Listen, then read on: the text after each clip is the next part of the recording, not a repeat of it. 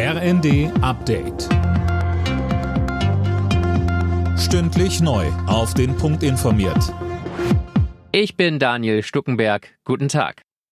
Mitten im Zentrum von Paris sind am Mittag zwei Menschen erschossen und vier verletzt worden. Laut Staatsanwaltschaft konnte der mutmaßliche Täter festgenommen werden. Es handelt sich um einen etwa 60 Jahre alten Mann. Er soll in einer kleinen Seitenstraße mit vielen Restaurants um sich geschossen haben. Die Hintergründe der Tat sind noch völlig unklar.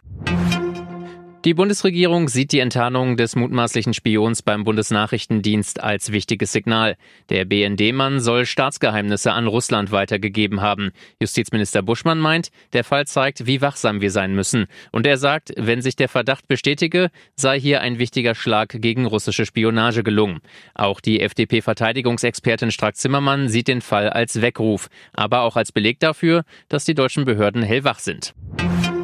Deutschland bleibt offenbar auf jeder Menge Corona-Impfstoff sitzen. Die Bundesregierung will deswegen jetzt an die Lieferverträge ran. Mehr von Jana Klonikowski. Weil sich kaum noch jemand gegen Corona impfen lässt, sind die Lager prall gefüllt. Über 150 Millionen Impfdosen sind vorrätig. Bei gerade mal 22.500 Impfungen am Tag würde das rein rechnerisch für 18 Jahre reichen.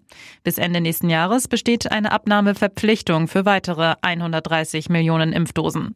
Mindestens zweieinhalb Millionen Dosen Dosen mussten bislang vernichtet werden. Die tatsächliche Zahl liegt wahrscheinlich deutlich darüber.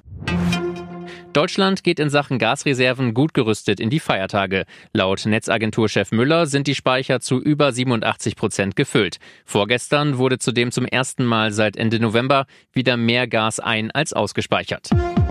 Alle Nachrichten auf rnd.de